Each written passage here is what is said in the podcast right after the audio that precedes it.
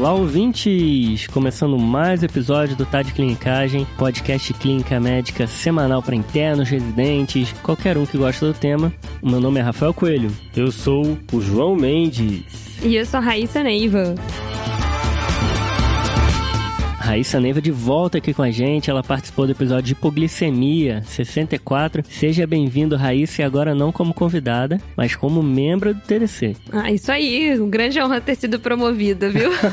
é, rapaz. Raíssa que só participa de episódio meio tenso. Hipoglicemia já é um tema mais difícil, né? É coisa de endócrino. Endócrino é difícil pra caramba. É, e esse episódio aqui é osso duro de roer, né, Rafa? Não foi mole, não.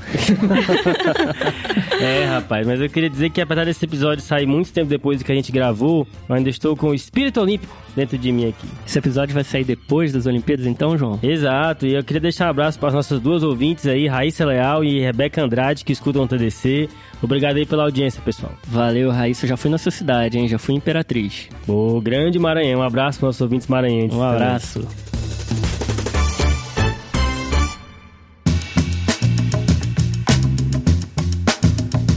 João, hoje o episódio é importantíssimo. A gente vai falar sobre osteoporose. Você sabia que uma em cada duas mulheres após a menopausa vão ter uma fratura osteoporótica? Sabia desse dado aí? Rapaz, você já começa aí então com um dado importante, né, Rafa? E pra gente delimitar aqui um pouco o episódio pro nosso ouvinte, a gente vai passar por mais ou menos três perguntas, né? Primeiro, como identificar o paciente com osteoporose, né? Dar esse diagnóstico. Segundo, em quem a gente vai decidir tratar, né? E aí vai toda a avaliação de risco e tudo mais. Estratificação, né? A gente vai dar um esqueminha pronto para você. O paciente entrou no consultório, como que eu vou fazer passo a passo? E, finalmente, como tratar o paciente, né? Quais as alternativas, o que, que a gente tem aí de arsenal de drogas e a Raíssa vai brilhar nessa hora aí. A gente deixou essa parte fácil aqui para ela. Sempre desafiante esses episódios. Vamos começar com o caso? Vamos lá. Vamos. Então, começando com o caso da dona Fátima, uma paciente de 55 anos que teve a menopausa aos 50 anos. Ela também tem diabetes tipo 2 você está aqui numa consulta de rotina com ela e ela solta durante a consulta que há seis meses ela estava passando o pano na casa, escorregou, caiu no chão e fraturou o punho esquerdo. E aí você começa a se perguntar se você não tem que fazer mais coisas para a nossa paciente, né? E a de quebra traz também uma densitometria óssea, que tinha um T-score de menos 2 no fêmur e na região lombar. O que, que, a gente faz a partir de então, hein? Será que o raio cai duas vezes no mesmo lugar? É, será que ela vai fraturar de novo, né? Acho que essa é uma, uma grande pergunta nesse caso, né? Eu acho que nesse caso surge a, a, a, dúvida de osteoporose, né? Já é um caso já que vem com densitometria e tudo mais, mas eu acho que uma primeira ressalva que a gente tem que fazer nesse tema é que osteoporose não é igual a densitometria óssea, né? Isso é uma abordagem que várias diretrizes falam. O que a gente está querendo prevenir aqui não é o número da densitometria óssea, mas é sim o evento principal que são as fraturas, né? E a densitometria, na verdade, é um meio de prever que o paciente um dia vai fraturar, não é isso? Exatamente. A gente quer encontrar paciente que tem o osso mais fraco, a qualidade do osso é ruim e que por isso tem maior chance de fratura.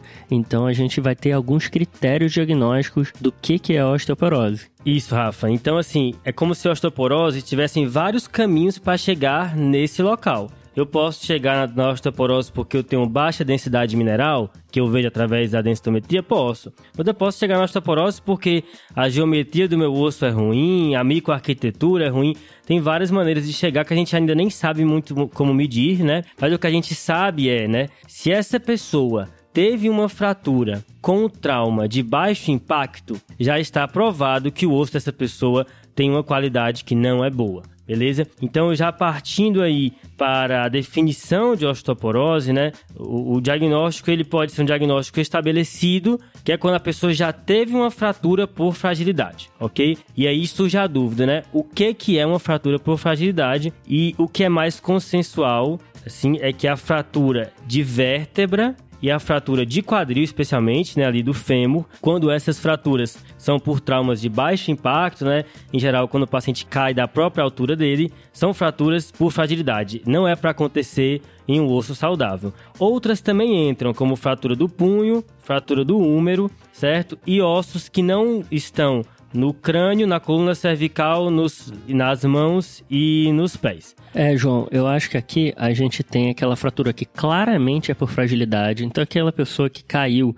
fraturou fêmur e fraturou vértebra. Né? Isso daí claramente é uma fratura de fragilidade. Mas a gente tem aquelas que claramente não são por fragilidade. Uhum. Fratura de crânio, faces e dedos. Né? Quem nunca bateu o dedo, deu uma topada com o dedinho, né? Às vezes pode quebrar. Uhum. Sem que seu osso esteja ruim. Mas tem aquelas ali que estão no meio do caminho que às vezes é difícil de você definir se é de fragilidade ou não. As referências, inclusive, não são muito coerentes entre si. Cada referência fala uma coisa diferente, mas como você falou, lembrar da fratura do terço distal ali do rádio, que é importantíssima, porque é, a importância de a gente identificar uma fratura de fragilidade é a gente entender que aquele paciente tem um risco aumentado, muito aumentado, de quebrar nos próximos anos.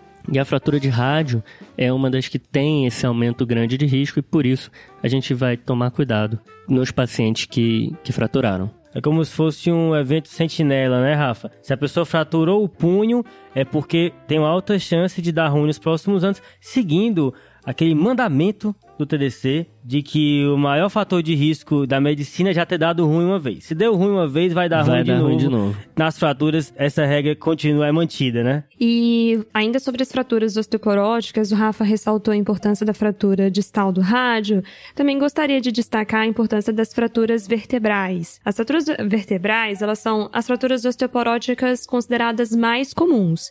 E elas também indicam um altíssimo risco de fraturas futuras, mesmo com os valores da densidade mineral óssea na, na densitometria que não configuram osteoporose. Isso corroborando com aquela história de que você pode ter osteoporose mesmo com a densitometria que não está na faixa de, de considerada como osteoporose, porque várias coisas podem resultar nessa síndrome que é a osteoporose, né? E falando da fratura de vértebra, Raíssa, que você levantou agora, dois terços dessas fraturas são assintomáticas. Então, quem nunca fez um raio-x ali para investigar uma torácica no PS, um PA e perfil de tórax, e quando olhou aquele perfil, viu uma vértebra ali acunhada e tudo mais, o paciente já meio cifótico. Então, de vez em quando você descobre acidentalmente, mesmo fazendo raio-x na população, esse tipo de fratura. A fratura do punho, que é a da nossa paciente do caso, ela é mais comum nessa população mesmo, em mulheres na pós-menopausa, certo? É bem típico dessa população. Enquanto que a fratura de quadril, ela não é tão comum tão cedo, mas à medida em que o paciente envelhece, o risco de uma fratura de quadril vai crescendo exponencialmente. E a gente sabe o quão importante as fraturas de quadril são em termos de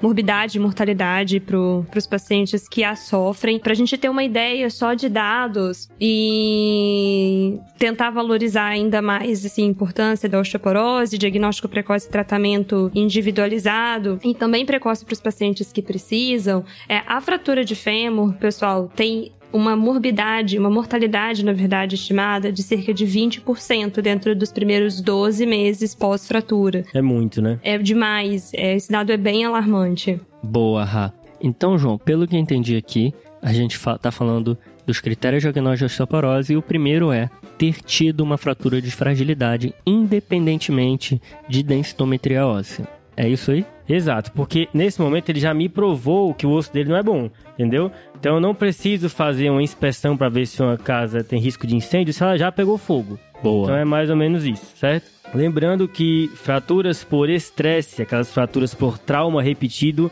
não são consideradas fraturas por fragilidade. São fraturas que aparecem em muitos atletas, né? Você falou aí das Olimpíadas. Exatamente. Volta e meia tem um aí tendo fratura de estresse. Exatamente, essas não entram no contexto de fratura por fragilidade. Mas vamos supor que meu paciente ainda não teve uma fratura por fragilidade. Como é que eu identifico o paciente que tem alta chance de fraturar? Uma dessas maneiras é utilizando a densitometria óssea. Basicamente, eu vou querer ver se a densidade do osso é muito baixa, densidade mineral é muito baixa, e se essa densidade mineral é baixa, a chance desse paciente fraturar é muito alta. Isso já foi comprovado em vários estudos que existe uma relação clara entre chance de fratura e densidade mineral óssea. Ao aplicar, ao utilizar, né, a densitometria óssea, que já a gente vai falar os grupos que devem você deve pedir, você vai olhar especificamente o T-score, certo? Lá na densitometria vai vir o T-score e o Z-score, que são medidas um pouco diferentes, mas o que você vai olhar para o diagnóstico é o T-score, que é uma comparação da densidade mineral óssea do paciente com pessoas de 20 a 29 anos do mesmo sexo caucasianas, certo? Então, essa comparação é feita e se tiver menos do que 2,5 desvio padrão abaixo, certo? É o que vai aparecer lá, seja no, no fêmur, na colo do fêmur, né, no quadril, ou na região lombar, você vai considerar esse paciente como tendo osteoporose. Existe uma zona entre menos 2,5 e 1, que é uma zona de baixa densidade mineral, ok? Que, assim, não é normal, mas também não é osteoporose ainda, certo? E aí tem muitas controvérsias nesse tema. E aí, João, acrescentando mais um detalhe da densitometria, apesar da gente ter comentado que a fratura do terço distal do antebraço é uma fratura de fragilidade, no exame de densitometria são utilizados sítios axiais para as medidas de densidade mineral óssea. Esses hum. sítios são a coluna lombar, uhum. de L1L4 e o fêmur proximal, tá. que a gente considera as medidas do colo e o fêmur total. Uhum. O terço distal do rádio, ele é usado quando a gente não consegue comparar, ou quando esses sítios estão indisponíveis, e na suspeita de hiperparatiroidismo. Puxando a sardinha para endócrino, hein? Boa, acho que o rádio ali, ele é, é um osso diferente da vértebra. A vértebra é um osso esponjoso, o rádio é um osso cortical, então a microarquitetura dele é bem diferente e o fêmur fica ali no meio do caminho entre os dois. É um pouquinho de cada um. Exatamente, Rafa. E é importante a gente lembrar que no contexto da pós-menopausa, da osteoporose na pós-menopausa, talvez o osso que mais sofra com hipoestrogenismo é o osso trabecular. Então, por isso que esses sítios acabam sendo preferidos. O osso trabecular, que é o osso esponjoso. Isso que vocês falaram é muito importante, gente, porque quando a gente ouve a osteoporose, a gente na hora associa a densitometria óssea. Cadê uhum. a densitometria óssea?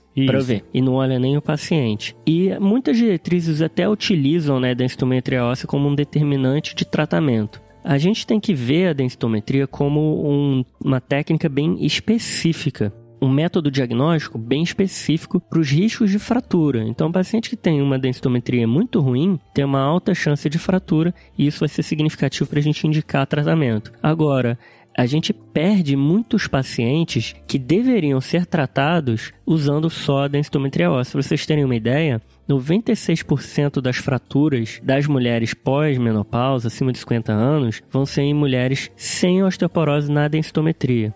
Então, é um método de alta especificidade. Veio muito ruim?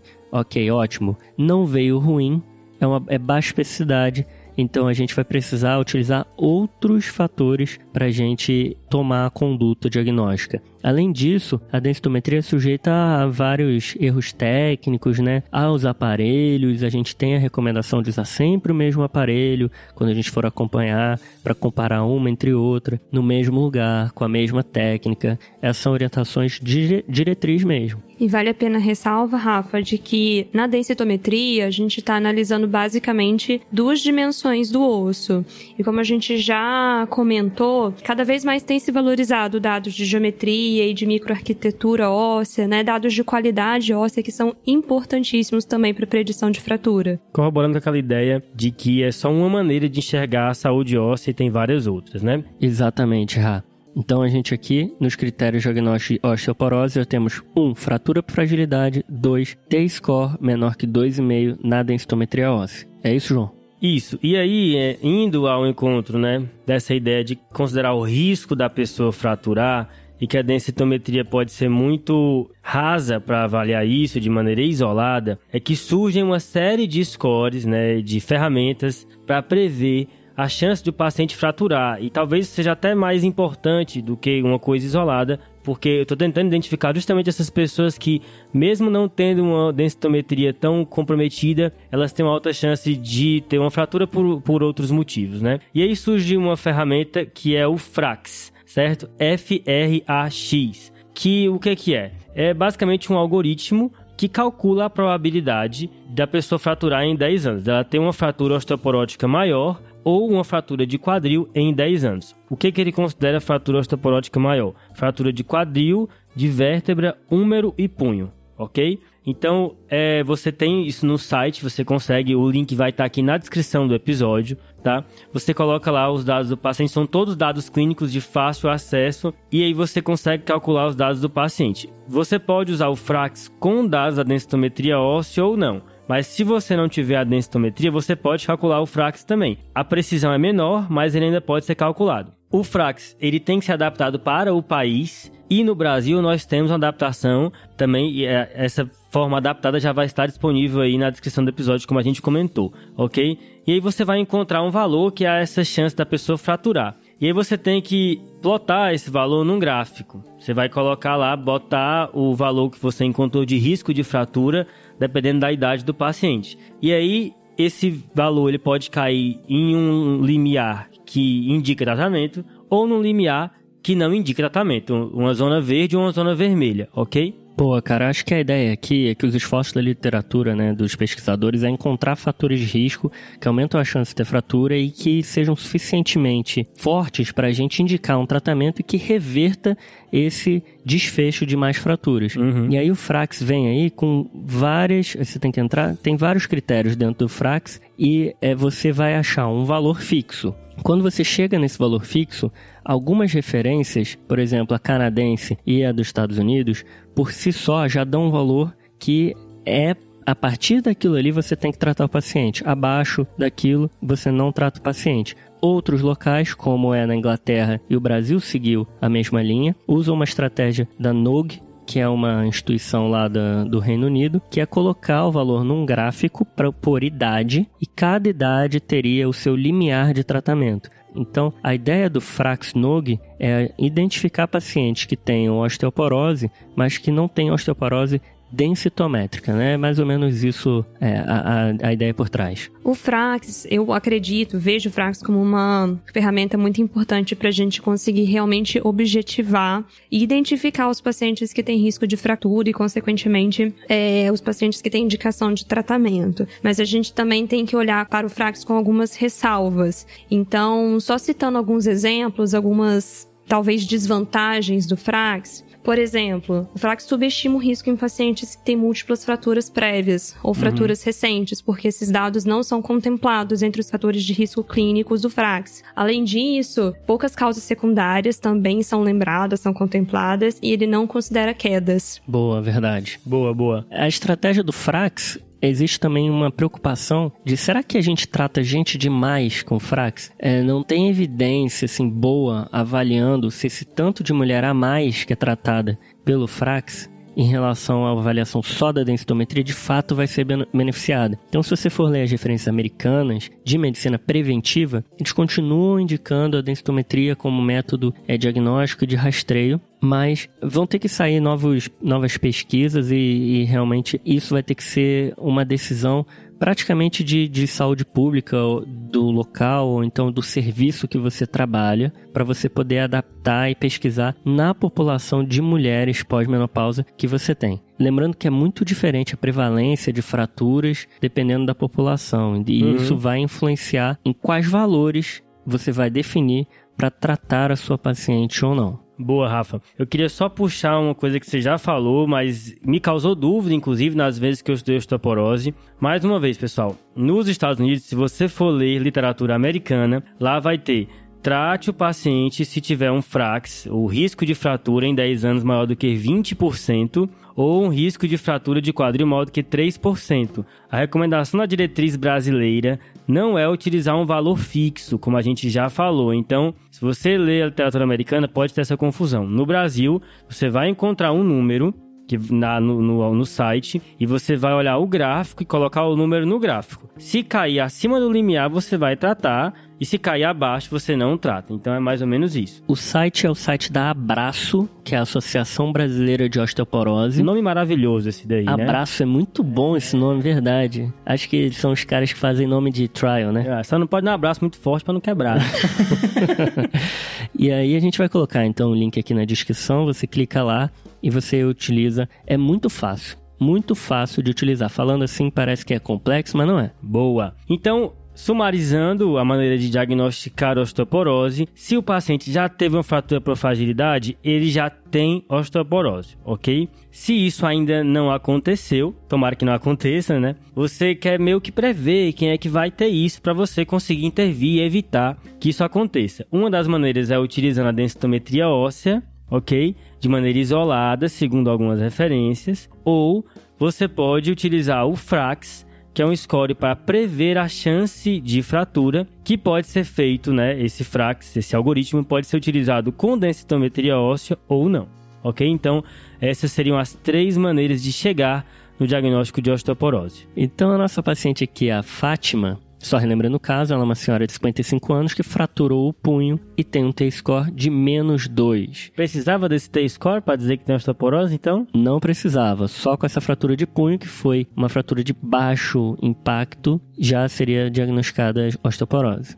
Resumindo o caso, tem osteoporose. Tem osteoporose estabelecida, teve uma fratura por fragilidade. Parabéns, dona Fátima, você tem osteoporose. Mas será, João, que a gente conseguiria prever antes dela ter essa fratura, que ela tinha um risco aumentado e tratar ela antes que tivesse acontecido esse fenômeno? Meio que prever, né? Rastrear uma paciente que tem risco de um evento antes do evento acontecer. Prevenção primária, né? É, na verdade, cara, sobre a osteoporose, o diagnóstico sempre é pro rastreio, né? A menos que a paciente tenha fraturado. Não dá sintoma a doença. Exato. Esse é até um mito importante a gente falar aqui, né, no podcast. Osteoporose não tem manifestação clínica até o paciente ter uma fratura, ok? Ele vai ser assintomático até fraturar. É mais ou menos disipidemia aqui, né? Você fica, pode ter um LDL de 300 que você vai ter manifestação quando você infartar, por exemplo. Aqui é a mesma coisa. Então, é diferente de algumas doenças ósseas, por exemplo, osteomalácia, que você pode ter dor mesmo na ausência de fratura. Na osteoporose, isso não acontece, você está querendo prevenir fraturas aqui, beleza? Boa. E aí, falando de rastreio, né? Aqui, como quase tudo na osteoporose, não é consensual, tá? Mas utilizando uma referência que a gente gosta muito, né, e que de fato tem um rigor metodológico muito bom, que é o Task Force americano, né, USPSTF, a Força Tarefa. Eles recomendam o seguinte, tá? Fazer densitometria óssea para mulheres na pós-menopausa após os 65 anos, ok? Eles não se posicionam para homens, não tem posicionamento para homens, e para mulheres com menos que 65 anos. Na pós-menopausa, apenas se tiver alto risco, né? Então, se ela tiver coisas que aumentam o risco de fratura, uso de corticoide de maneira permanente, hiperparatiroidismo, é, fatores que contribuem para o risco de fratura, ok? Essa é a recomendação deles. Outras referências, até corroborando com o que você falou, né, Rafa, de que a densitometria ela é muito específica, mas pouco sensível, ou seja, para rastreio é meio questionável você utilizar de maneira isolada, recomendam você avaliar o risco através, por exemplo, de alguma ferramenta como, por exemplo, o próprio Frax, né? E aí, ao aplicar o Frax, você veria quem tem risco ou não de fratura e você poderia refinar aí sim aplicando a densitometria óssea. Mas se o seu frax fosse muito baixo, não teria por que aplicar a densitometria, porque o risco já é baixo. Ao mesmo tempo, se o frax for muito alto, a densitometria também não mudaria muito, porque o risco já é alto, você já teria que tratar. Isso aí, João, as referências de endócrino e de osteoporose dos especialistas, as referências sempre vão falar que em mulheres acima de 50 anos, na pós-menopausa, que elas vão ter que ter algum tipo de avaliação, seja ela clínica ou densitométrica. Você vai ter que olhar a paciente para ver se ela merece uma investigação mais aprofundada de osteoporose ou não. Mas acima de 65 anos, com certeza. Aí não tem dúvida, tá? Tem algumas referências que colocam acima de 70 anos para homens, então aí ficam esses, essas duas faixas etárias aí sendo mais seguras para você fazer essa análise dos fatores clínicos pelo Frax. Além disso, outra indicação que algumas referências trazem é realmente a gente fazer a densitometria naqueles pacientes que sabidamente têm causas, doenças que podem levar à osteoporose secundária. Uhum. Então, acho que fica pro ouvinte, né, de mais consensual é sempre faça uma avaliação clínica, pergunte se já teve fraturas, averigue se o paciente está tendo alguma doença, né, se ele tem alguma doença que predispõe à perda óssea acelerada. E o grupo que a gente tem mais certeza de aplicação da densitometria são as mulheres na pós-menopausa após os 65 anos. Os outros grupos podem ser aplicados, aí vai ter uma variação maior entre as diretrizes, beleza? Boa, João. No caso da dona Fátima, então, ela teria indicação de fazer? Então, se a gente tivesse uma consulta com ela há um ano, antes dela fraturar, né, há seis meses no caso, a gente poderia ter aplicado o Frax quando ela tinha 54 anos, e aí dependendo do que desse no Frax, a gente ia avaliar o risco dela ter fratura nos próximos 10 anos, né? Se esse risco fosse muito alto, aí é osteoporose mesmo, encara como se fosse. Se o risco fosse muito baixo, não precisa se estressar. Se o risco fosse intermediário, aí sim a gente poderia aplicar a densitometria óssea na tentativa de refinar esse risco e ver se de fato ela tem osteoporose ou não. É, e outra coisa que deve ser lembrada, pessoal, no caso da dona Fátima, é a investigação de causas de osteoporose secundária. Algumas das causas são muito prevalentes e, mais importante, são silenciosas. Então, talvez uma pesquisa mais ativa dessas causas vale a pena. Beleza, até porque ela é nova, né, e tudo mais, então realmente a gente fica com uma pulga atrás da orelha. Por que, que esse osso tá tão ruim? numa paciente aí com 54 anos, que foi quando ela fraturou. Lembrando que se ela tivesse mais que 65 anos, aí sim teria indicação de densitometria óssea de cara, segundo as referências que a gente citou, ok? Boa, fechando o nosso caso, a dona Fátima tem osteoporose. A gente poderia, antes da fratura, ter colocado no Frax e caso alto risco até tratado, caso intermediário investigado com densitometria óssea. Beleza, Rafa. Agora vou mandar outro caso para você, tá? É o caso da dona Sheila, que tem 60 anos. Boa, João. Então, a dona Sheila, que tem 60 anos, ela tem história familiar de fratura, fala que a mãe dela morreu depois de uma fratura de quadril, beleza? E ela também fuma, é tabagista, beleza? Como é que a gente faz, hein? Então, colocando na prática, quais são os próximos passos na avaliação da dona Sheila? Beleza, João. Então, a mulher que está na pós-menopausa que entrou no meu consultório, eu vou saber se ela já teve fratura ou não. Ela nega. A gente falou que se ela tivesse tido fratura, se fosse fragilidade, é osteoporose. Se não é fragilidade, a gente segue. Uhum. Mas ela não tem fratura, então a gente está do lado de cá do nosso esquema diagnóstico. Primeira coisa que a gente tem que pensar é se ela tem fatores de risco para ter uma fratura assintomática, uhum. que foi o que você comentou, a fratura assintomática é da vértebra. Sim. Será que ela pode ter tido uma fratura e ela não sabe disso? Até porque muitas são assintomáticas, né? Exatamente, cara. Algumas referências na literatura colocam critérios para a gente rastrear se tem essa fratura ou não. E esse rastreio é com uma radiografia simples uhum. de coluna lombar e torácica. Sabe aquela história do paciente que vai, ah, tô ficando menor, tô envelhecendo, tô ficando menor? Tem essa conversa aí, né? É, então, realmente acontece por conta de questões posturais, né, no envelhecimento. Mas se esse paciente perder mais do que 4 centímetros em relação à altura dele quando jovem, pode ter tido uma fratura vertebral. Então tem que medir a altura sempre. Tem que medir a altura sim. Porque no consultório é uma coisa que eu só meço a altura uma vez, viu? Às vezes eu meço sempre a altura, eu não fico medindo não. Pô, cara, aí você me pegou que eu não sei as evidências de medir a altura, mas usualmente a gente faz uma vez por ano. É, é o tempo que dá pro chifre crescer, né? Essa diminuição da altura já é um fator para a gente solicitar radiografia. Tem outro que é bem estabelecido, que é o uso de glicocorticoide uhum. de longo prazo, assim, por mais de três meses, e aí a dose vai variar do lugar. Bom, essas são as duas recomendações mais sedimentadas para subir o raio-x. Algumas outras indicações não tão consensuais, por exemplo, uma cifose muito acentuada, paciente com mais de 70 anos, homem, mulher com mais de 65 anos, uhum. vai depender do local. Pede também para você fazer é, a solicitação da radiografia. Beleza. Ok. E aí, Rafa, tem referência que também comenta é, sobre fazer radiografia em pacientes que relatam fratura, mas essa fratura não foi documentada. Boa. Nossa paciente, então, a priori, não tem indicação de radiografia, né?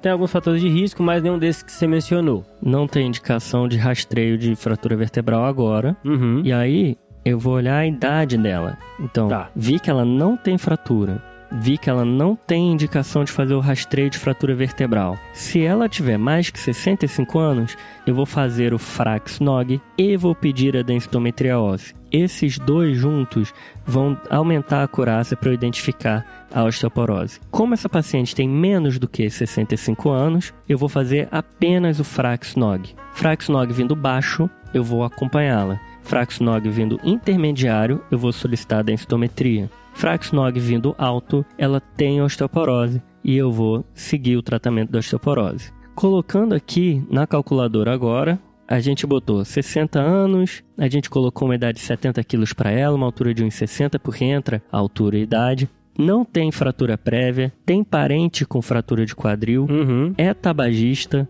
não usa glucocorticoide, não tem artrite reumatoide, não tem sinais de osteoporose secundária e não bebe álcool. Essas são as perguntas do Frax. Isso, pessoal, está tudo lá na página da internet. É só marcar sim ou não quando você vai preenchendo lá o questionário. Coloquei agora tudo, deu 5,8% de fratura maior e 0,7% de fratura de quadril, e aí eu joguei no gráfico. Que tá logo embaixo, né? O gráfico tá logo embaixo e a gente tem dois gráficos, um de fraturas maiores e um de quadril, e ela caiu como um intermediário, médio risco nos dois gráficos, então vou ter que solicitar uma densitometria óssea para essa paciente. A abordagem é bem racional essa daí, né? Acho que tudo na tentativa de prever realmente a fratura, né? E até economizar recursos, né? Será que eu preciso realmente pedir densitometria para todo mundo? Acho que faz sentido. Óbvio que com as ressalvas que a Raíssa já fez, né? Toda ferramenta de rastreio tem os seus, suas vantagens e desvantagens, mas realmente parece uma abordagem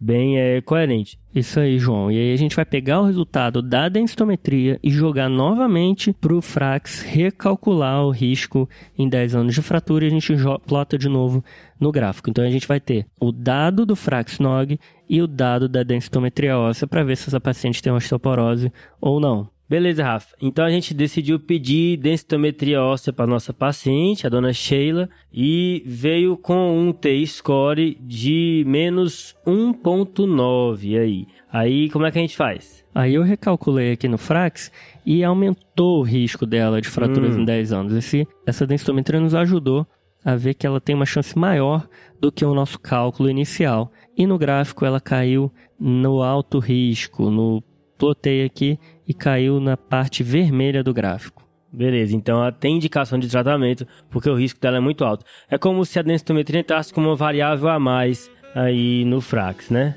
Isso aí, João. Então acho que você já chegou à conclusão aqui que a gente queria, que é a seguinte: paciente com diagnóstico de osteoporose tem indicação de tratamento medicamentoso, seja porque ele fraturou por fratura de fragilidade, ou porque tenha um T menor que 2.5, ou porque eu fiz todo esse processo do Fraxnog e ele caiu como um alto risco. Esses três pacientes precisam receber remédio para osteoporose. Show, beleza. Então, repassando o que a gente falou até agora, para trazer o nosso ouvinte aí, primeiro, como identificar a osteoporose, né? O que é a osteoporose? A gente já viu que são três maneiras: fratura por fragilidade, densitometria óssea menor do que 2,5 no T-score, ou utilizando o Frax, né, que é um score para estimar o risco de fratura. Agora, para decidir quem eu vou tratar, Rafa. Aí a gente vai utilizar esse esquema. Se o paciente tem critérios para osteoporose, como você falou, Uhum. esse paciente tem que ser tratado. Mesmo que ele tenha uma densitometria óssea melhor do que uma osteoporose, ou seja, tem um T-score ali de menos 1,5, eu vou jogar no Fraxnog e se ele der um alto risco, eu vou tratar. Beleza. Agora, ok, identifiquei um paciente com osteoporose, né? E eu preciso fazer algum tipo de avaliação laboratorial. O que, que eu preciso pedir de exame para ele, hein, Raíssa? Antes de começar aí na condução do caso. Então, João, então só reforçando o que eu já havia comentado anteriormente, essa avaliação laboratorial é necessária e ela tem o objetivo principalmente de a gente tentar identificar causas de osteoporose secundária que podem ser mais silenciosas e não ficam tão evidentes na história do paciente ou então no exame físico quando a gente avalia o paciente pela primeira vez. Tem uma avaliação que é meio que para todo mundo, né? Uma avaliação basal para todo mundo com osteoporose e tem uma avaliação adicional que é se eu pescar alguma coisa, hum, será que não é etiologia mais rara, mas que eu tenho que pensar também? É mais ou menos assim, né? Exatamente. E aqui eu vou até puxar um pouco de sardinha pro meu lado, viu? Eita. Essa avaliação básica que você comentou, João, ela contempla principalmente os exames de, que a gente chama de exames de metabolismo ósseo, Hum. que incluem o cálcio, fósforo, vitamina D, fosfatase alcalina e a calciúria de 24 horas. ok. E pensando já em algumas causas, e aí a gente já entra realmente em exames um pouco mais específicos, mas pensando em causas que são relativamente prevalentes, a gente poderia incluir nessa avaliação inicial a dosagem hormonal dos esteroides, então FSH, LH e testosterona. A maioria das nossas pacientes já vão estar na menopausa, talvez FSH e LH não sejam tão necessários, mas pensando nos homens, a dosagem da testosterona é importante Tá. pensando em outras causas prevalentes. Então, a gente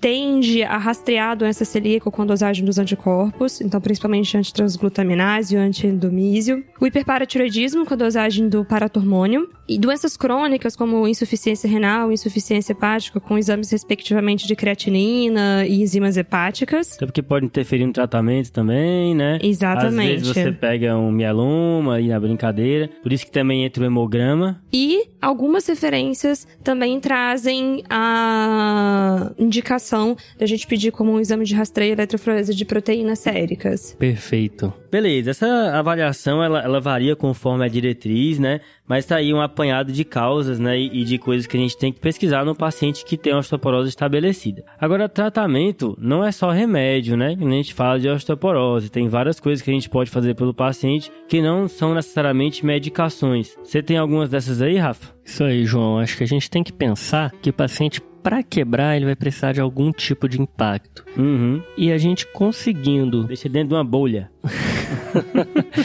Se a gente conseguir diminuir a chance do paciente cair ou ter um trauma, a gente já faz aí metade do caminho, né? Beleza. Então a gente tem alguns pilares aqui pra gente respeitar no paciente com osteoporose. Em primeiro lugar, a gente tem que prevenir quedas, evitar que caia. Muitas vezes esse paciente é um paciente idoso. Uhum. Então são recomendações que parecem ser chatas, mas que fazem tem um impacto muito grande para o paciente. Então é você tomar cuidado com o calçado, ver se não está usando salto, ver se está usando calçado baixo mais seguro, qual que é a segurança da casa do paciente, será que está bem iluminada a casa, será que tem barras instaladas no caso do paciente que tem uma capacidade física pior ou que tem um equilíbrio pior, tem tapetes antiderrapantes no banheiro, cuidado com fios, isso tudo você tem que orientar o paciente. Tá aí a família do paciente. O geriatra se consagrando aqui no podcast. É que são condutas que levam tempo, sabe? Às vezes é chato. Não, mas, mas isso faz aí- muita diferença Total, mesmo. total. E aí, a gente já falou de prevenção de queda e uma coisa que também previne a queda, mas que não só previne a queda, mas também fortalece a arquitetura óssea, são os exercícios físicos. Uhum. Existe uma certa polêmica de como prescrever os exercícios físicos, mas acho que uma regra geral aqui e que é comentada em qualquer lugar que você for ler é que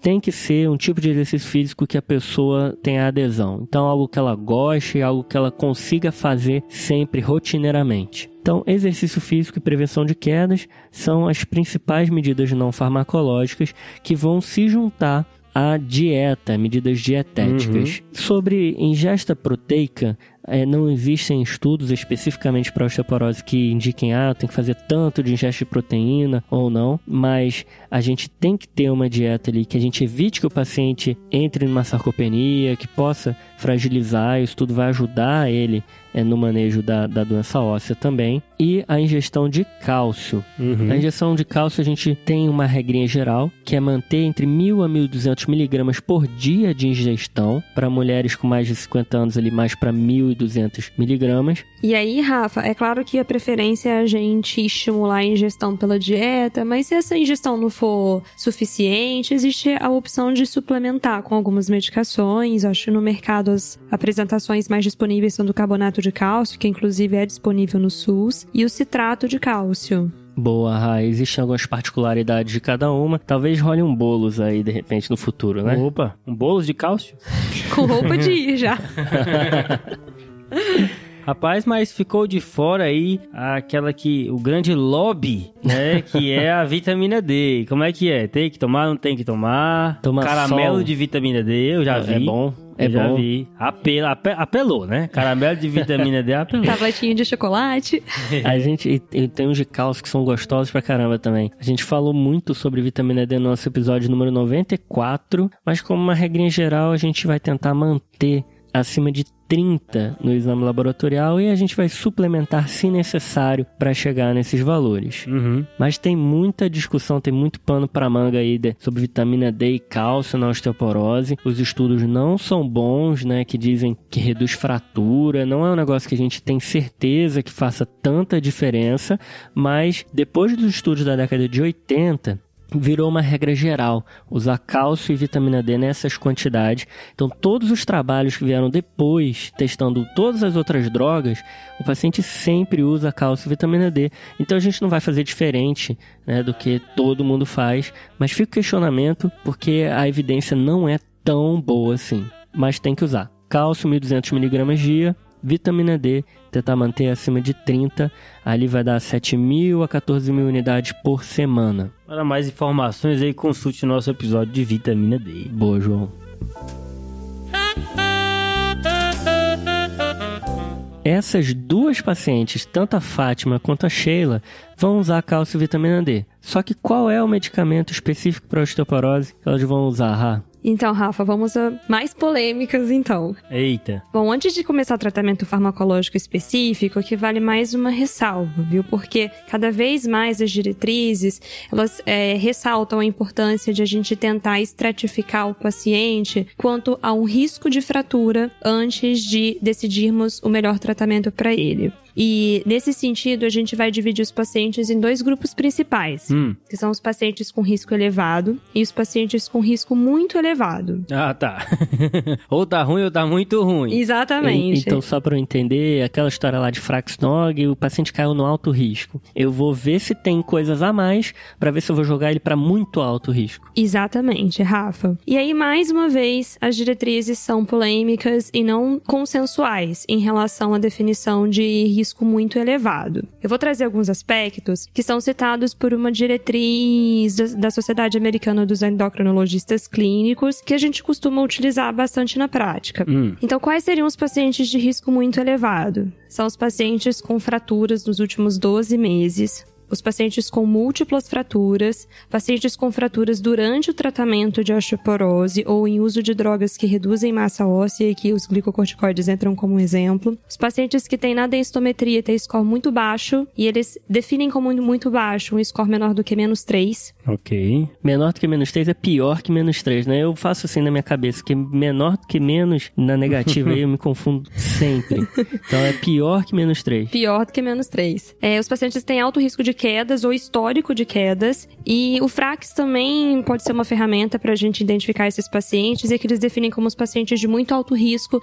aqueles que têm um FRAX maior do que 30% para fratura osteoporótica maior. Lembrando que essa é uma é diretriz americana. Então, o limiar é fixo. E mais de 4,5% para fratura de quadril. Uhum. E por que estratificar esses pacientes? Porque hoje existem terapias e são específicas para esses dois grupos de pacientes. Então é importante a gente identificar porque talvez cada um deles se beneficie mais de uma terapia específica. Beleza. Acho que jogando para nossas pacientes, né? A Fátima, que era a primeira, ela vai ser muito alto risco porque ela fraturou há seis meses. Não é isso? Exatamente. Agora a Sheila, aquela segunda paciente de 60 anos, ela é só alto risco, não é muito alto risco porque ela não tem nenhum fator desse que você falou. Exatamente, João. Beleza, então por que que precisa fazer essa diferença? O que que vai mudar no tratamento de cada uma delas? Estratificar esse paciente quanto ao risco tem impacto na escolha do tratamento. Hum. Então, como a intenção é cada vez mais individualizar o tratamento, saber o risco do paciente vai ajudar a gente a selecionar a melhor droga para tratá-lo. Dentre dos grupos das drogas mais utilizadas para o tratamento de osteoporose, a gente pode identificar dois grupos principais, que são o grupo das drogas antirreabsortivas e talvez essas sejam a primeira opção para os pacientes que têm risco elevado. Boa. E o grupo de drogas anabólicas. Hum, E esse grupo é o grupo que hoje tem sido mais indicado para o tratamento dos pacientes com risco muito elevado de fratura. é que você dá uma bombada no osso do paciente para ele recuperar mais rápido. A ideia é essa. Essa é a ideia. É Tá. literalmente a bombada, né? É, anabólica- anabolizante, né? Não é, não é um anabolizante aí, pra você que tá ouvindo, por favor. Não é hormônio.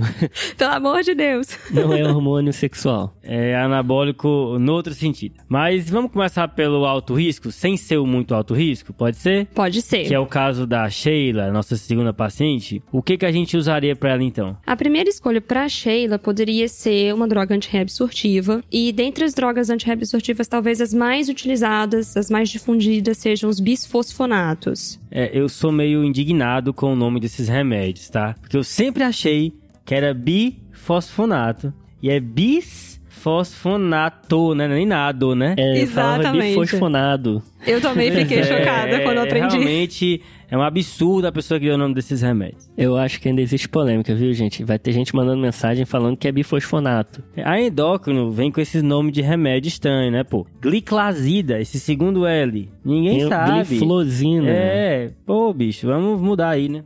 A gente veio pra complicar as coisas.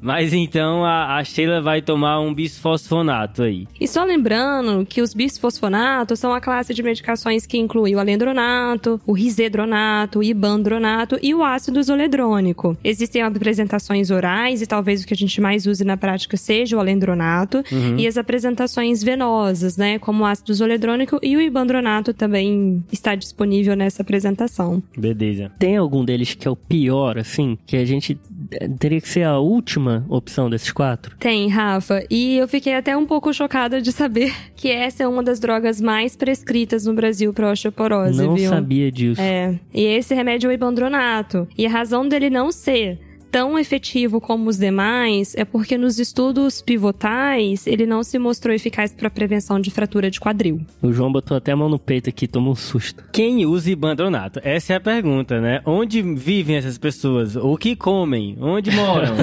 Mais tarde no Globo Repórter. Porra, bicho, eu nunca vi essa prescrição de ibandronato, cara. E só para lembrar que de todas essas drogas, a droga que é disponibilizada, a droga oral que é disponibilizada pelo SUS é o alendronato. Famoso alendronato. Alendronato é velho de guerra. Aquele Excelente. comprimido que tem que tomar em pé. Eu já vi essa, hein? Tem que tomar em pé, tem que ficar duas horas sem sentar. Pior que é verdade. É um terrorismo total, né? Quando a gente prescreve. Pois é, o pessoal, olha, minha senhora, a senhora tem que tomar cuidado com esse remédio aqui, viu? Tem que tomar ele em pé, fique ligada, né? Copo cheio de água, hein? Cheio. Esperar 30, 60 minutos para deitar. Mas Tem é interessante. razão isso, né? Tem, tem razão. A questão de deitar depois de 30, 60 minutos, é, existe essa recomendação, na verdade, pelo risco de esofagite erosiva, que é um dos efeitos adversos dessas medicações. E só pra, já pra falar uma curiosidade, existem realmente todas essas recomendações para na posologia do- dos bisfosfonatos, e essa é uma das razões pela qual que explica, né, talvez, é, o fato de serem drogas de difícil adesão. Pra gente ter uma ideia, depois de um ano de tratamento, de prescrição do bisfosfonatos, apenas 30% dos pacientes se mantêm aderentes. Então, a gente falou do adendronato, que é uma vez por semana. Do risedronato, que é uma vez por semana ou mensal. Do ibandronato, que é assim a exceção, que é uma vez por mês, mas é o pior deles. E se o paciente eh, não conseguir tolerar a via oral, qual que é a opção? Hoje, a opção mais utilizada nesse contexto, Rafa, não só para quem não consegue tolerar a via oral, mas também para aqueles pacientes que têm desordens desabsortivas, é o ácido zoledrônico. Desabsortivo intestinal, né? Então o remédio não Exatamente. funciona porque está sendo feito via oral. Exatamente. E é um contexto que tem crescido bastante, assim, nos últimos tempos, considerando, por exemplo, o aumento, né, das cirurgias bariátricas. Então, os pacientes é, bariátricos, no geral, usam bastante ácido zoledrônico. Boa, boa dica. E ainda em relação ao ácido zoledrônico, existe um efeito adverso bem curioso, que geralmente acontece depois da primeira administração, da primeira injeção da medicação. Instala um chip no paciente, muda o DNA. Menos pior. São as reações flu-like. A reação flu-like é caracterizada por sintomas bem parecidos com sintomas gripais gerais e inespecíficos, que geralmente acontecem após a primeira infusão. Hum, E tendem a melhorar em 1 a 7 dias. É, a gente tenta diminuir a frequência dessas reações até usando profilaticamente dipirono, paracetamol antes dessa primeira infusão. Lembra um pouco aquela reação vacinal leve, né? O ácido zoledrônico, né, Rá? Que ele é anual, a, a infusão dele. Mas alguns pacientes usam ele de maneira mensal, né? Quando tem alguma doença que justifica essa infusão mensal. Eu já vi um caso de febre que ocorria mensalmente que foi secundário à administração de ácido zoledrônico, né? Aí um pouco nesse contexto de reação flu-like que você falou. É, lembrando que essas doenças aí que o João tá falando não são da osteoporose. Sobre efeitos adversos, existem dois que são muito importantes de serem comentados e que talvez sejam razão de uma desprescrição crescente dos bisfosfonatos em todos, em todos os países. Aí é polêmica, hein? Exatamente. Eu vim aqui para trazer polêmica. Esse foi o meu objetivo. e esses fatores, esses efeitos adversos são a osteonecrose de mandíbula uhum. e as fraturas atípicas de fêmur. É a osteonecrose que gosta de cair em prova de residência, aquela Nossa. fotinha, né? Atenção, prova de R3, Isso. viu?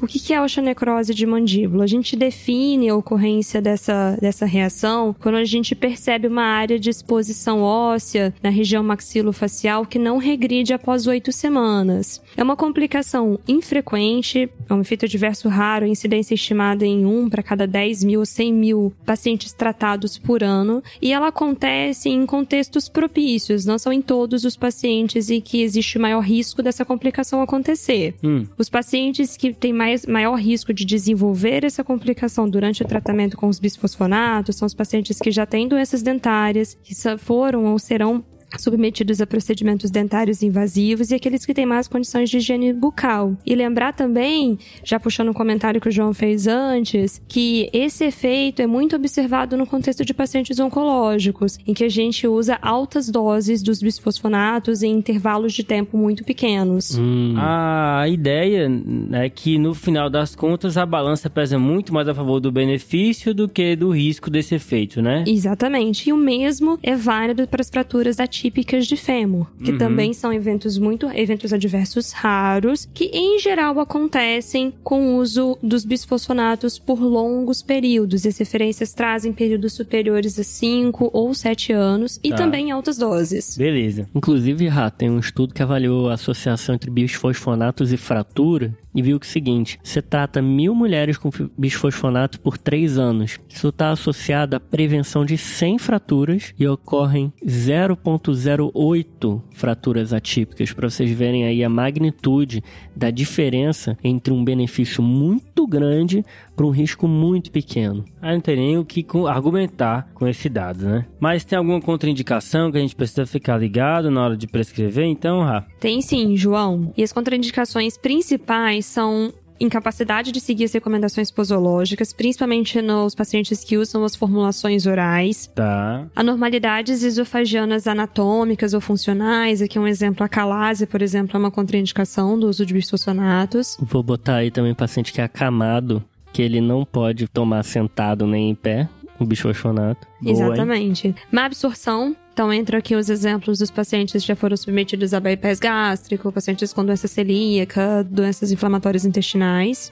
reações de hipersensibilidade graves, isso vale para todas as apresentações, hipocalcemia e doença renal crônica, né? Lembrar que o alendronato e o ácido zoledrônico, que talvez sejam os que a gente mais utiliza na prática, não podem ser utilizados naqueles pacientes que têm taxa de filtração glomerular menor do que 35. Boa, essa daí é importante. Então, a nossa paciente Sheila, que deu um alto risco, mas não tem um muito alto risco, ela vai utilizar um antirreabsortivo e a primeira opção vai ser o bisfosfonato, por conta de custo, eficácia, segurança, conveniência. Mas caso ela tenha contraindicações e ela precise de algum outro antirreabsortivo, qual que é a opção, Ra? Então, Rafa, a gente poderia pensar para a Sheila no denosumab, que também entra na classe das drogas antirreabsortivas. Pode ter algumas vantagens em relação aos bisfosfonatos, apesar de ser uma droga mais cara. O denosumab ele é uma droga de injeção subcutânea, você pode fazer a cada seis meses. E além disso, ele tem uma potência de ganho de densidade mineral óssea e de prevenção de fraturas um pouco maior do que os bisfosfonatos. E além disso, esse efeito, principalmente na prevenção de fraturas, é um pouco mais rápido. A gente já observa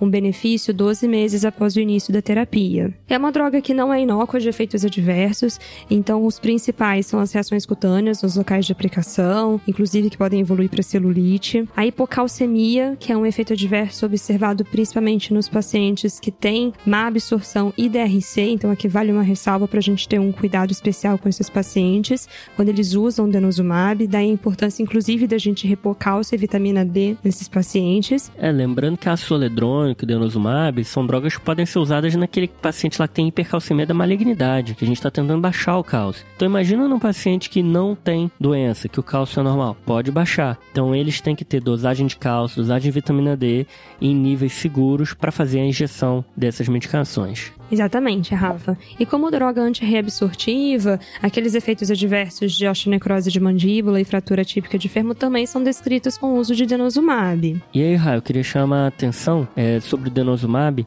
de que é um medicamento que precisa ser armazenado em geladeira, tá? Senão você corre o risco de perder a dose dele e isso é, não, é, não é tão infrequente se o paciente não for orientado corretamente. Fica tomando denosumab vencido, é isso? Não, venci, é vencido, né? É, Acho né? que é. Quando Eu bota o leite fora da geladeira, que você Exato. chama de vencido, Aham. eu falo estragado.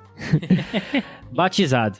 Não, batizado é outra coisa. Tem que botar alguma coisa dentro pra ser batizado. É, tem essa também, né? Então, assim, pra não vencer ou estragar o denosumab, tem que deixar em geladeira. E muitas vezes o paciente aplica logo depois que compra, que aí acho que é o melhor dos mundos. O denosumab tem uma coisa interessante que ele, o efeito se reverte caso o paciente não mantenha os seis em seis meses da dose, né? Isso é uma coisa diferente dos bisfosfonatos. Os bisfosfonatos eles têm um efeito é, residual importante ali, que a gente considera até durante anos, mas o denosumab, se você não fizer a dose seguinte nos seis meses seguintes, o efeito se reverte e é perigoso. E isso é muito importante, Rafa, porque inclusive algumas referências trazem que por esse efeito terminar muito rapidamente logo após a suspensão da droga, esses pacientes inclusive estão sujeitos a aumento do risco de fraturas vertebrais. Não se sabe se acontece um efeito rebote ou se na verdade a perda de massa óssea acontece tão rápido que esses pacientes eles retomam o risco que eles tinham antes do tratamento. Uhum. E como eles são pacientes de alto risco, eles teriam maior tendência de fraturar. Então você vê aí que na osteoporose nada é fácil, né? Essa é a verdade. Então vale só a lembrança de que se por algum motivo você tiver que interromper o denosumab do seu paciente, quase que imediatamente uma outra terapia antirreabsortiva tem que ser iniciada. No caso é o bifosfonato. Exatamente. Pra não deixar ele descoberto, né? De remédios. Boa. E para Fátima, aquela paciente que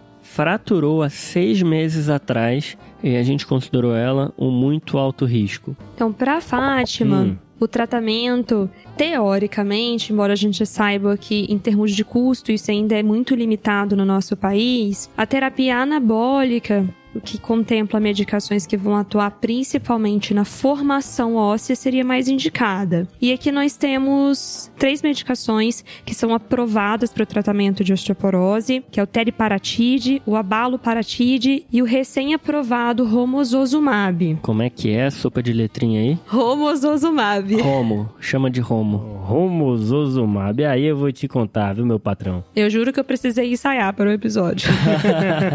Só pra gente saber a diferença entre eles, o teriparatida e o abaloparatida, eles são mais ou menos, de uma maneira bem simplificada, análogos do hormônio PTH. Uhum. E o PTH, quando ele é administrado de maneira intermitente, na forma dessas medicações, há estímulo de formação óssea, ao contrário do que acontece, por exemplo, no hiperparatiroidismo, onde o estímulo constante faz a gente perder osso. Isso é bem contraintuitivo, né? Nossa, demais. Então, peraí, porque nosso ouvinte já tá no final da, da estamina dele aqui nessa hora, mas assim, são análogos do PTH, mas como é intermitente, na verdade, em vez de menos osso, eu vou formar mais osso. É isso mesmo, João. Tá bem. Então vai lá. Eu falei que eu vim pra complicar as coisas.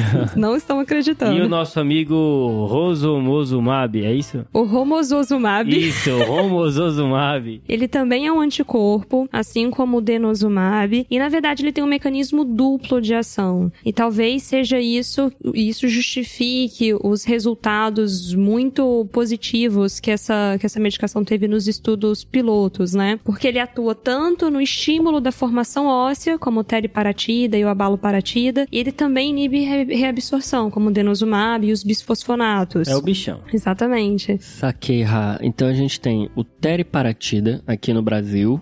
O abaloparatida a gente não tem aqui. O teriparatida, que é o análogo do PTH, pode ser usado por até dois anos. E o romosozumab está aprovado até um ano. A gente deu aqui um exemplo de um paciente que fraturou ah, nos últimos seis meses, né? A gente foi bem aqui pela diretriz de endocrinologia. Mas vamos para a realidade, porque esse é um benefício teórico, tá?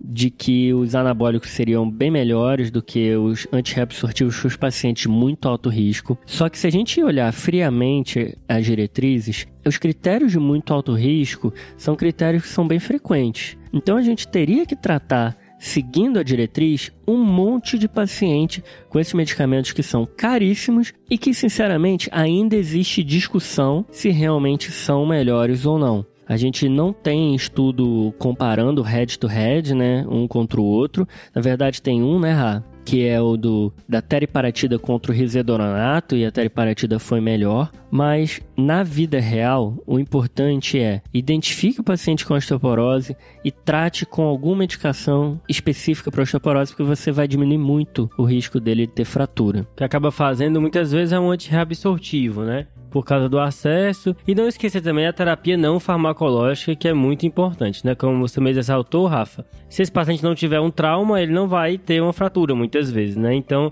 fazer toda aquela parte que, que ajuda bastante. Isso aí, João. Se a gente tiver que usar um antirreabsortivo que é melhor do que todos, ali talvez seja o denosumab e a, o ácido zoledrônico. Então, algumas referências incluem o ácido, por exemplo, a americana da ACE coloca o ácido zoledrônico como opção ao invés dos anabólicos para esses pacientes que têm os critérios de muito alto risco que a Raíssa comentou.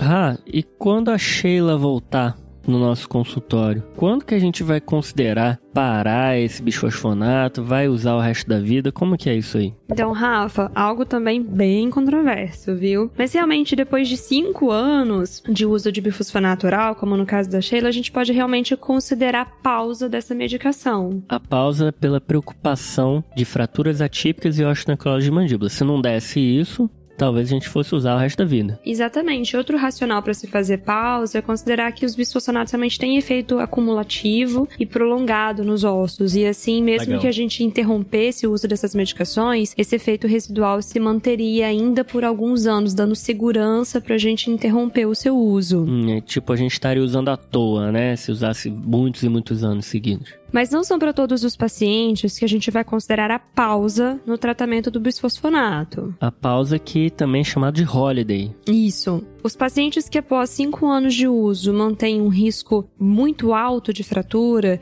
quais são esses pacientes? São os pacientes que previamente ao tratamento já tiveram fraturas, então múltiplas fraturas, ou fratura lombar, ou fratura de quadril, são pacientes para os quais nós geralmente não fazemos pausa. Ok. Se os pacientes não tiveram fratura anteriormente, a gente pode considerar outros fatores. Por exemplo, o FRAX ou mesmo alguns valores densitométricos. Algumas referências trazem que quando esse paciente tem um alto risco, por exemplo, calculado pelo FRAX, ou tem um T-score no quadril, seja no colo ou no fêmur total, menor do que 2,5, menor do que menos 2,5, na verdade, esses pacientes também seriam pacientes de alto risco, e para eles a gente também não consideraria pausa. Uhum, beleza. Osteoporose densitométrica, então, não consideraríamos pausa. No fêmur. Tá, beleza. Fechou. E isso vale só pro bisfosfonato? Isso vale principalmente para os bisfosfonatos, então os orais e os venosos.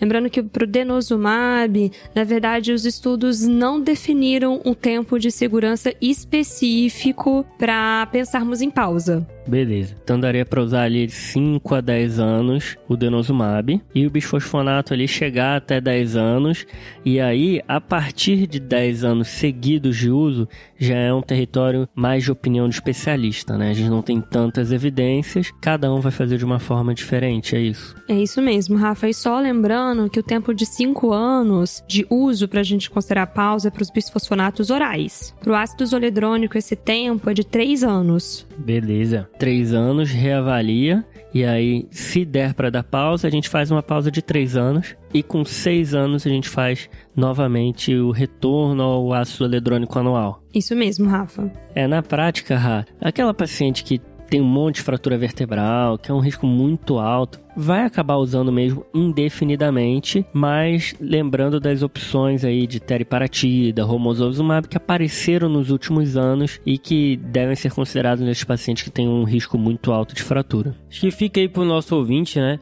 Questionar naquele paciente que não tem, não é muito alto risco, tá usando já um bom tempo, pensar aí em fazer esse feriado, essa pausa de remédio, né? Essa paciente que fez o Holiday, ela vai ser uma paciente que usou durante alguns anos, mas que estava dando certo o tratamento. Como é que eu sei se esse tratamento tá dando certo, Ra? Ou errado?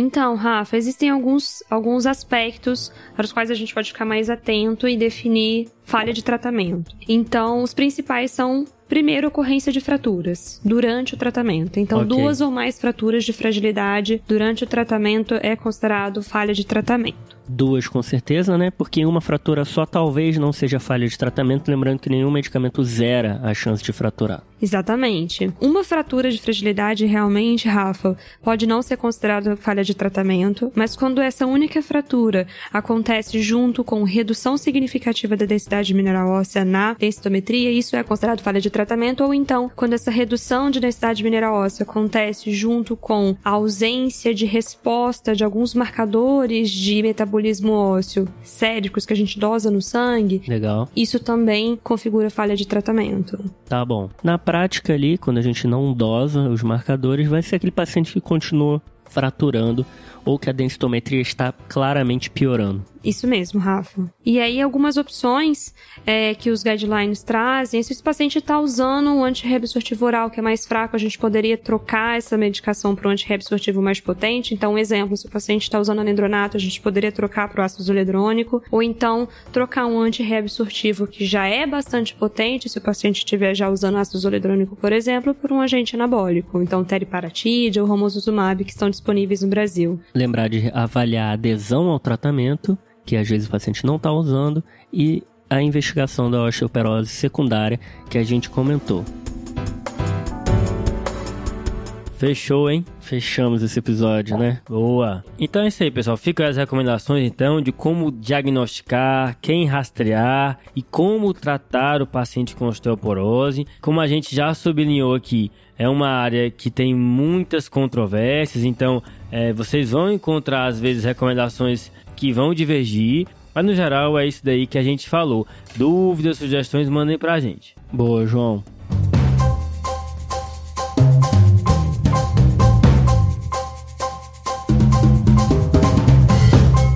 Temos salves? Temos sim, um, meu salve vai para toda a residência de clínica médica do Hospital Geral de Fortaleza, local inclusive que eu fiz meu internato lá e tenho vários amigos lá, o pessoal muito bom. Então fica o meu abraço aí pro pessoal do glorioso HGF. Valeu, pessoal. Fortaleza que sempre figura entre os nossos maiores ouvintes aqui, né? Exatamente. A Tem frequência uma... em Fortaleza é alta. Colônia de ouvintes ADC. Ó, meu salve de hoje vai pro meu noivo. Olha, fazendo filme aqui, hein? Que é um radiologista bem clínico. Então, beijos, amor. E pros meus amigos, pros meus... Qual que é o nome do seu noivo? Ah, é salve. Murilo. Ah, pô. Abraço, Murilo. Ele vai, inclusive, morrer de vergonha. e meu outro salve vai pros meus R iguais, a endocrinologia lá do HC. E também pras minhas preceptoras maravilhosas, a Tami e a Áurea, que recentemente foram aprovadas na prova de título da endócrino e deram um show. Maravilhosas. Show, parabéns. Valeu, um abraço aí. Ah, o meu salve eu vou fazer o filme também, cara. 102 episódios eu ainda não dei esse salve especial pra minha noiva, a Tessa, que ela é pediatra e endocrinologista. Vê muito osteoporose, mas a osteoporose dela é de outro tipo, né? Exato. É outro, outro universo, é, eu não entendo nada, mas... Pessoal querendo fazer o filme em casa aqui no TDC, né? No final das contas é isso. Um beijo, amor. Mas eu vou, eu vou mandar mais um salve aqui, só pra não parecer que é só. Só pra não parecer que tá querendo se dar bem, né? É, então. Eu vou dar um salve pro Gustinho Moraes, ele é da medicina lá da Universidade Tiradentes. Boa. E quem fez ele gostar do TDC foi a Nathalie, viu? Nathalie, como sempre, a nossa embaixadora do Tá de Clinicagem aí em Sergipe. Valeu, Nathalie. Um abraço aí pro Gustinho e para todo mundo de Sergipe que ouve a gente. Falou. Valeu, valeu. E na semana passada tinha desafio, né? Vamos ouvir aí qual é a resposta do desafio. E aí, pessoal, Pedro Magno aqui. entrando no episódio só para falar do desafio. Semana passada eu lancei o desafio de um paciente que teve trombose induzida por heparina. E aí você vai ter que tratar a trombose, mas foi a heparina que causou. E agora, né? Aqui a gente vai ter que utilizar algum remédio que anticoagule por outra maneira, né? Pode ser a bivalirudina, os novos anticoagulantes como a Pixaban, Rivaroxaban, mas um remédio que é bastante utilizado aqui é o Fondaparinux, que é um inibidor do fator 10A. A dica tá no X, né? Quando o remédio tem X no nome é porque ele inibe o 10A. É o Fondaparinux, Rivaroxaban, por aí vai. Quem acertou o desafio dessa semana foram duas pessoas lá de Florianópolis, né? Coincidência. A primeira foi o Vitor Mateus e a segunda foi o Thiago FACHH. Beleza? Abraço, pessoal. Boa! E essa semana a gente vai ter desafio, Rafa? Cara, eu tenho um desafio aqui que eu acho que. Eu não sei se é muito apelão esse desafio, viu? É não, é não. Mande aí, mande aí pra gente. É o seguinte, João e Raíssa. A gente tem uma crítica grande que o Frax não inclui diabetes mellitus do tipo 2. Uhum. Inclusive, a diabetes não costuma mexer muito ali no T-score. Então, como que eu vou fazer a avaliação de risco desse paciente com diabetes tipo 2? Existe alguma forma de eu colocar o risco da diabetes do tipo 2 dentro do Frax? Porque não está inscrito ali nenhuma opção. Como que eu faço? O cara tá querendo achar um bug então no algoritmo do Frax, é isso? É isso mesmo. Tá, tá certo então. É um easter egg. Um easter egg. Abraço, Pedrão, que me ensinou o que é easter egg. Então Eu tá acabei de certo. aprender. Beleza. É isso aí então, pessoal. Fechou? Fechou. Não esquece então de seguir a gente lá no Instagram, no Twitter e no YouTube. A gente lança conteúdo específico em cada uma dessas redes sociais. Segue a gente lá. Marca para seguir também o nosso podcast no seu tocador de podcast, seja Spotify, Google Podcasts, Apple, o que for da sua preferência. Qualquer dúvida, sugestão ou crítica, manda pra gente, pode ser por inbox, pode ser por e-mail, tá de clinicagem@gmail.com e nessas redes você encontra a gente também com o arroba tá de clinicagem, beleza? É, o inbox do Instagram a gente tá sempre de olho. Às vezes o e-mail foge um ou outro, né? É, eu acho que o melhor canal é o inbox do Instagram mesmo. E volte sempre, Raíssa. Eu acho que a próxima vez que a gente for gravar não vai ser improvisado em casa, né? É, temos novidades aí. Temos novidades vindo aí. O negócio Raíssa- tá ficando chique. É, Raíssa sempre dando show, sempre sendo uma presença ilustre aqui no nosso podcast. Beleza? Fechou? Fechou, Valeu, galera. valeu, Fechou, valeu, meninos. valeu, Obrigada valeu, pelo convite. Valeu.